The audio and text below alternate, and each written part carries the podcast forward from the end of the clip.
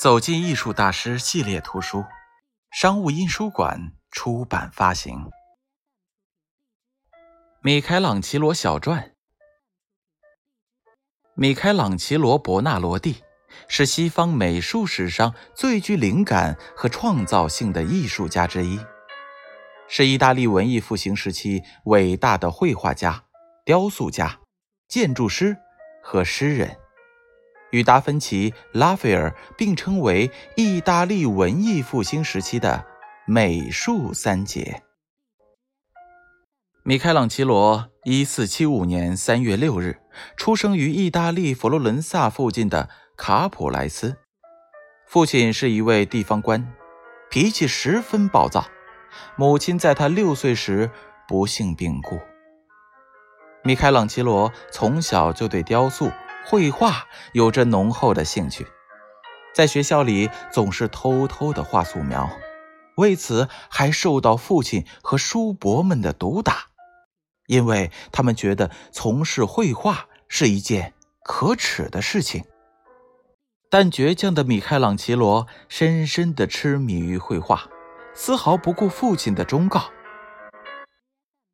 父亲无奈之下，终于同意了他的想法。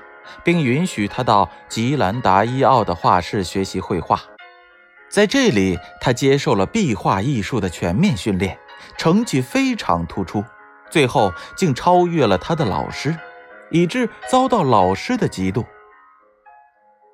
一年以后，他离开这里，跟随著名雕塑家多纳泰罗的学生贝尔托尔多学习雕塑。当时的意大利正是欧洲文艺复兴运动的发源地和中心，在崇尚希腊古典文化的风气下，米开朗奇罗潜心学习模仿古希腊艺术，这对他的艺术发展产生了深远的影响。一四九九年，二十四岁的米开朗奇罗完成了自己的雕塑作品《哀悼基督》，从此名扬天下。一五零一年，他又创作了另一件雕塑《大卫》。这尊雕像被认为是西方美术史上最值得夸耀的男性人体雕像之一。自从大卫面世以后，年仅二十六岁的米开朗奇罗就被世人公认为最伟大的雕塑家之一。一五零五年。米开朗奇罗奉教皇尤利乌斯二世之命，在罗马为其建造一座辉煌的陵墓，但中间由于种种原因，于第二年停工了。一五零八年，他又奉命创作西斯廷教堂天顶壁画。米开朗奇罗用了四年的时间，在教堂五百多平方米的天花板上绘制出了巨型天顶画《创世纪》。一五一三年，教皇的陵墓恢复施工，米开朗奇罗创作了著名的摩西像、被缚的奴隶和垂死的奴隶。一五一九年。米开朗奇罗开始为他的资助人美第奇在佛罗伦萨建造一座墓地教堂。这座教堂整整修建了十五年。米开朗奇罗创作出了平生最伟大的作品——圣洛伦佐教堂里的美第奇家族陵墓群雕。一五三四年，米开朗奇罗重返罗马，此后在这里度过了。他的晚年，米开朗基罗从一五三六年开始，又为西斯廷教堂创作了另一幅宏大的壁画《最后的审判》。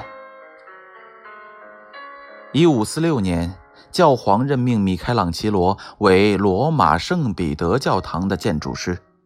然而，这项工程直到米开朗基罗去世时都没有完工。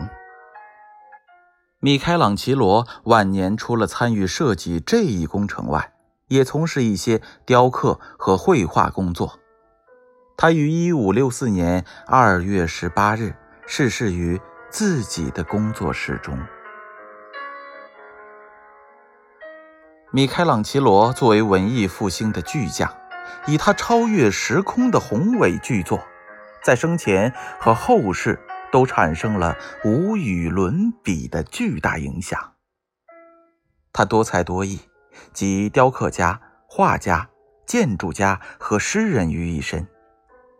他一生经历过无数的人生坎坷，体验到了世态炎凉，这使他创作的作品都带有气势磅礴的艺术效果和体现人类悲壮的伟大精神。米开朗基罗代表了欧洲文艺复兴时期雕塑艺术的最高峰。他创作的人物雕像雄伟健壮，气魄宏大，充满了无穷的力量。米开朗基罗不同于达芬奇，充满科学精神和哲理思考的艺术气质。他在自己的艺术创作中融入了满腔的悲剧性激情，这种悲情成分是以宏伟壮丽的形式表现出来的。他塑造的英雄既是理想的象征，又是现实的反应。